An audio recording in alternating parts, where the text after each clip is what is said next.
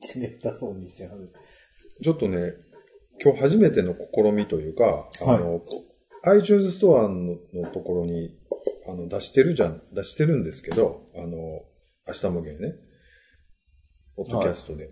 そうですよね。そこにね、コメントをね、いただいてまして、えー、そんなんあるんや。はい。もうすごい昔から、今61位なんですけど、はあ、ちょっと上がってるんですか？いや、あの、もう、落ち着いてますね。うんはい。えーそのコメントをちょっとね、紹介したいな。ありがとうございます。りがとうございます。結構昔から。もうだいぶ前なんで、もう、なんで今頃そんなもん紹介すんのみたいなことなんですけど、はいレビューとかね、星つけれるじゃないですか。あはいはいで、7件評価いただいてまして、はい。と、まあ、4.3とかおですかねでね、3つコメントいただいてまして、はいえっと、そうですね、古い順からちょっとはい。紹介させてもらいますね。面白いけどっていうね、うん。えっと、クレイウスさんはい。からいただいてますけども、これ12年の8月30日なんで、ももう一番最初じゃないですか。う、うんもっと下ネタ多くてもいいと思います。うんあと、ネガティブな話はあんまりしてほしくないかもです。おー誰やろうんこれだからもう本当に、第5回、6回、7回ぐらいの頃にいただいた。た頃かそうですね。あんたがあれちゃう？あの、紅白の録画見ながら浅田、浅田真央じゃないわ。芦田愛菜ちゃんに毒吐いてた頃ねほら、今もうえらい大変なことになってるやろ？需要がなくなった明日もな。どうなったんですかね？今、だからもう安売りしてるじゃん。わからんけ脱ぎ始で逆に抑えてるんでしょ。抑えてんの？なんか、ちゃんとしたいから今抑えてやってるって話聞きましたそうなのね。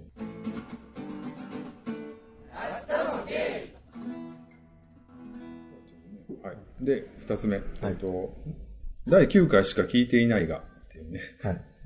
また嫌な予感。えっと、第9回しか聞いていないので、適切な評価かはわからないが、一言。人に聞かせ聞かせることを意識して、もっとはっきりと発音してほしい。人に聞かせることを意識して、き ごめんなさい。なんて？ごめんなさい、もう一回ね。人ごめんなさい。声の大きさじゃないんだよね。あそこくん。人に聞かせることを意識して、もっとはっきりと発音してほしい。人に聞かせることを意識して、きっちり編集してほしい。本当の本当に飲みながらダラダラ話しているだけで、耳で楽しむポッドキャストとしての魅力に欠ける。っていうね、ちょっと厳しいご意見いただいてもありがたい話ですね。これ12年の9月にいただいたんですけど、うん。まあ、まあそこからでも、まあちょっと、っとまあジングル入れたりね、ちょっといろいろエンディング入れたりはしたんですけど、まああんまり内容はね、変わってないかもしれないですね。まあ仕方ないってことですね。うんで、三つ目ね、いいですね。これね、いただいて、気ままに猫さんからいただいてますけども、皆さんの輪の中に参加しているみたいで楽しいです。100回まで頑張ってください。っていうね、これ2013年の1月なんで、まあ100回でやめますみたいなことを言ってる時期にちょっといただいたと思うんですけど、はい。また、引き続きね、聞い聞いていただければなって思うので、ぜひ、よろしくお願いし嬉しいですよね。ます。はい。なんか iTunes のあの、ポッドキャストであれやったらそこで評価ができるってことなんですそうなんですよ。で、コメント入れていただくと、なんかそのランキングにもちょっといいらしいので、あもしね本、アカウント持ってるまあ方は、本当にね、やってちょっとコメントいただければなって思うんですが、そうですよね。はい。お願いします。はい、お願いします。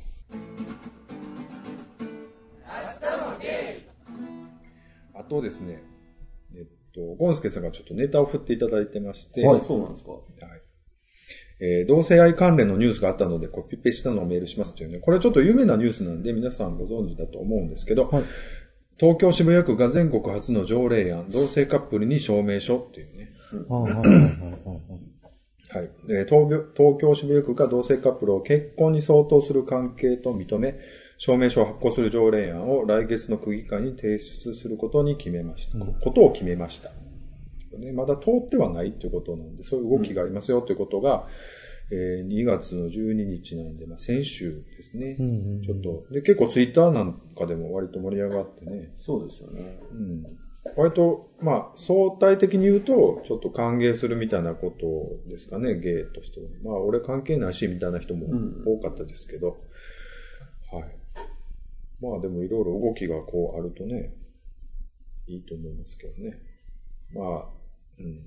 文句人は結局言うと思うんですけど、うん。なんこんな意味ないやんとかね。あの、こんな、な同性愛者の権利を認める前にもっと他にやることあるんじゃうかみたいなね、うんことを言う人はいると思うんですけど、まあこれに向けて動いてた人は本当に大変だったと思うんで、ね、顔も出して名前も出してこう動きをね、してきたっていうことなんでね、すごいなっていうことは思うんですけど、はい。でもなんか結構それで他の自治体もちょっと影響されて動きが出てるとか、うんなんかそういうニュースもあったように思うんですけど。そのねいまし、たね、世田谷とか言ってましたよね。うん。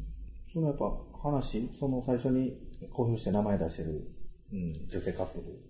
の方の話やっぱ聞くと、うんやっぱりその、手術の、ああ手術しなあかん時の、あの、サインとか、うんそういうのがやっぱり結婚してないとうんできない。できへん。はい。とか、やっぱその相続とか、そういうのもやっぱり、その認めてほしいっていううんのが、そうだね。だって死に目に会えへんかったりとそうですか、葬式に出られへんかったりとかね。手術せなあかんのサインできないとかね。それがやっぱり引っかかっててっていうのをちらっとニュースで聞いてて、やっぱりそうなのかなっていう。とか一緒に暮らしてる相手が寝たきりになったってね。うん。だからその身の回りのことを勝手に自分では。そうですよね。いろいろ決めれないですよね。うんぶっちゃけね、でもね、結婚したいですか？キャンディーさん。いや、やっぱその権利は欲しいなと思う。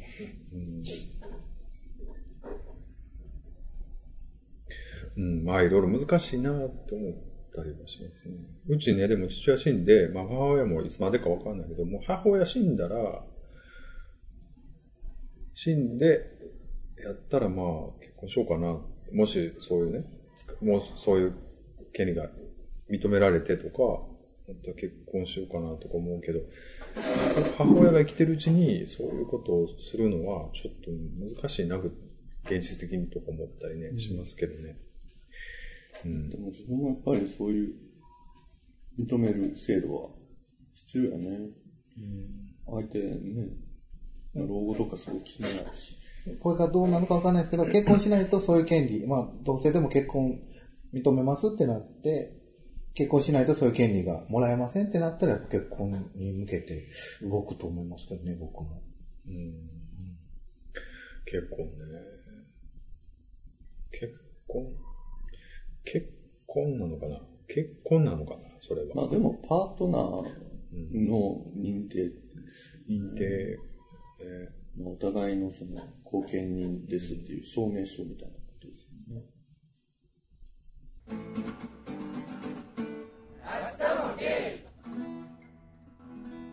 こうなんかわーってなったままで終わらんといてほしいなと思うけどね、こう結婚の渋谷区のね、これもね。まだ具体的には何もその、出てないけど、やっぱりこ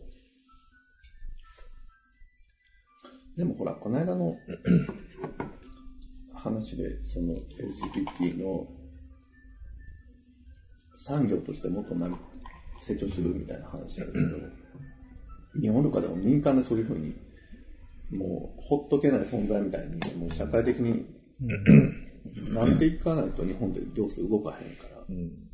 でもこの渋谷区のやつも、やっぱ税収が増えるだろうっていう目論みがあって、こういうのをやっぱりやっていこうみたいな材料にはなってると思うよ。やっぱそのでもいいんじゃないかな。だからそうじゃないとなかなか動かへんよな。旅行会社とかでもそう言ってますもんね、今。やっぱりその、ゲイの人たちとか、同性の人たちのプランみたいなのを強く出してってるって言いますもんね。昨日うちのお店にさ、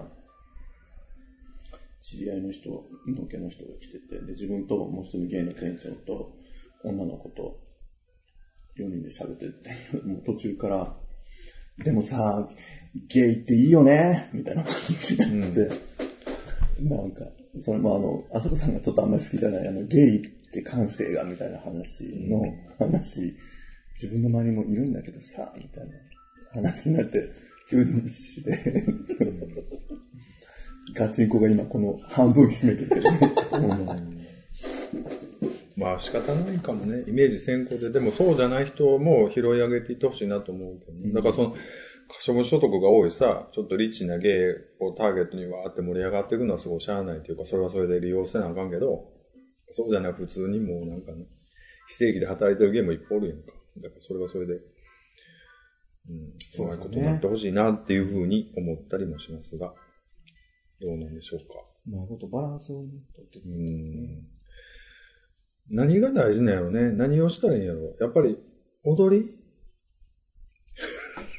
なんかもうちょっと踊れって。踊っていかなあかんのちゃうかなっていうね。やっぱりね、なんかね、理屈でさ、ぐちゃぐちゃ言うんじゃなくて、やっぱりこう、ステップを踏んでいかないと、みたいなね。意味もなくスキップする、みたいなのって大事かなと思ったりして、そのなんか後先考えずにこう、体でこう、わーって、こう発散するみたいな。そういうの先行でやっていきたいなって僕は最近思いますよね。何の話してる？え？すっごいキャンディーさんが不安そうな顔するそう、わかりました。説明なしなんですが。ないないない。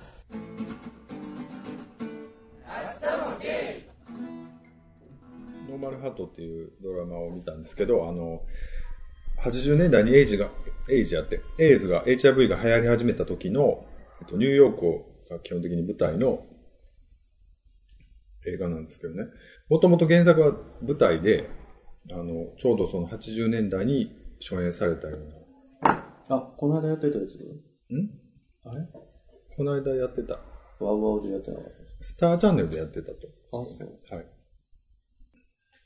なんか作家なんですよ、主人公は。で、こう、それってね、実在の、実在の人物をモデルに、ちょっと、あの、架空の仮名で全部登場人物が出てくる舞台なんですけど、あの、主人公は作家で、そんで、それは作者本人が、まあ、モデルなんですよね。で、そのエイズが流行り始めて、どんどん周りの人が死んでしまうんだけど、その、周りの人は大体みんなその、割と、どんどん彼氏を変えて、あの、自由にエッチをしているような。で、その仲間内でどんどんこう、原因不明の病気になって、死んでいく、死んでいったりするっていうのが流行り始めたとこからスタートするんねんけどね。もうその、人、ゲイな人作家の人？作家はゲイゲイ。うん全部。でほとんど登場人物はゲイで、登場人物はゲイじゃないのは、その、女医が、ジュリア・ロバーツがやってんねんけど、うん女の医者の役がて、で、割とその、メインストリームから離れてるような、ちょっと体の悪い障害を持った、あの、女の医者の役で、それもモデルがいるらしいんだけどね。それが、その、いち早くその HIV を、の感情を専門、専門とか多く見てて、っていう話ど、どこまで言ったっけ？えーっと。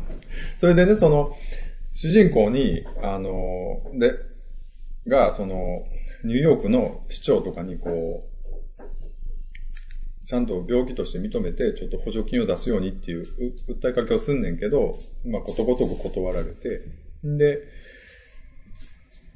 もっとその、ゲイってやっぱりその当時はクローゼットっていうか隠れてたから、もっと自分を、自分も含めてどんどん表に出ていってね。そんで、その、訴えていかなあかんって活動しだすねんけど、周りの人たちは、そこにはついていかれへんねんから、やっぱりその隠れたまま、その、あんまりその表立っては出ていけないっていうかね、仕事をなくしたりしてしまうから、そうそういうこう仲間内の争いが、まあ書かれながら、どんどんこうし、いろんな人が死んでいくみたいな。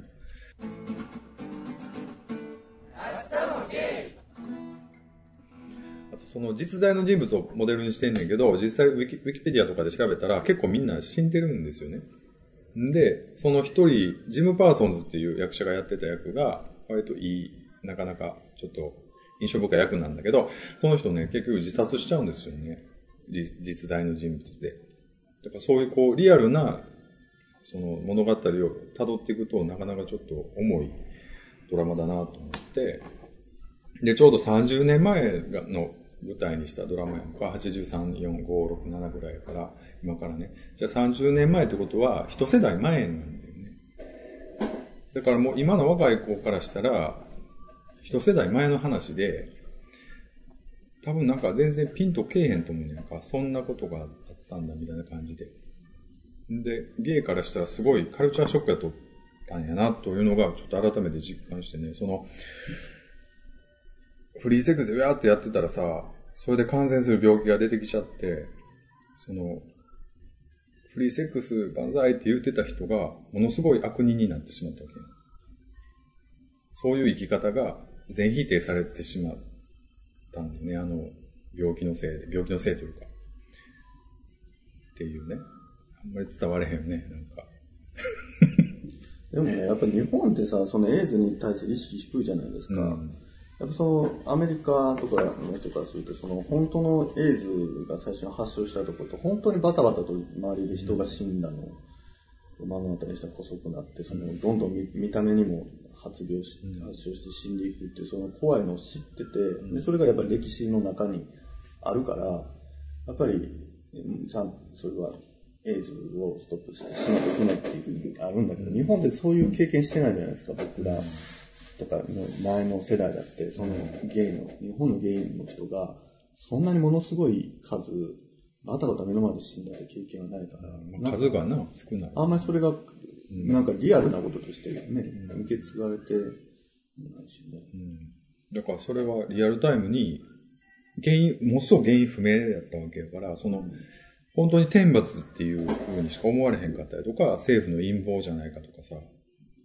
で、結構割と、理屈っぽい人が多いわけやん。ゲイっていうか、その、割と教育レベルが高かったりするからね。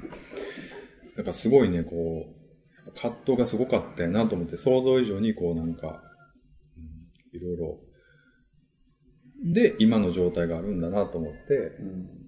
やっぱりその辺が、こう、リアルタイムにこう、だからなんでそあんなその一世代前にの舞台をドラマ化してテレビやんねやろなと思ってたけど、まあそれはそれなりにこう、意味があったんだなと思って、で、この間そのニューヨークの人とできたんですけど、その人が言うには、舞台の方が全然いいよって言ってました。だから舞台見たかったな思って。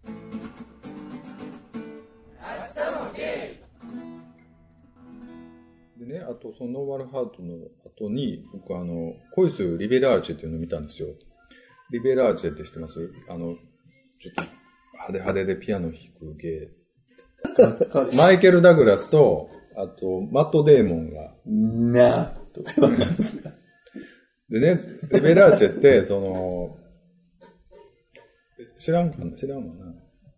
あの、もうすぐピカピカで、すんごい長いコートとか着て舞台に出てきて、ピアノ弾くんですけどね。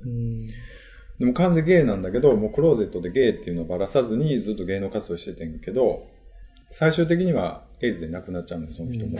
それで、その途中にスコットっていう恋人を作って、そのスコットっていう人と割と、もう恋人同士が夫婦みたいな感じでやんねんけど、やっぱりそれは長続きしなくって、で、他に浮気とかしちゃって、結局スコットっていう人は、その、出ちゃって、リベラーチを訴えんねやんか。あの、慰謝料よこせって。で、それで割と辛抱に言わして、みたいな。ほんで、まあ、慰謝料をちょっと渡して、別れんねんけど、で、その後、まあ、病気になっちゃって死んじゃうみたいな話やねんけどね。その死ぬ間際にスコットがもう一回訪ねんねんか、リベラーチェをね。ほんなら、リベラーチェが、そのスコットっていう人に、あの頃が一番幸せだったっていう、あ、これ。うん。あの頃が一番幸せだったって言うねんけど、俺、ほんで10年付き合ってても別れたじゃないですか。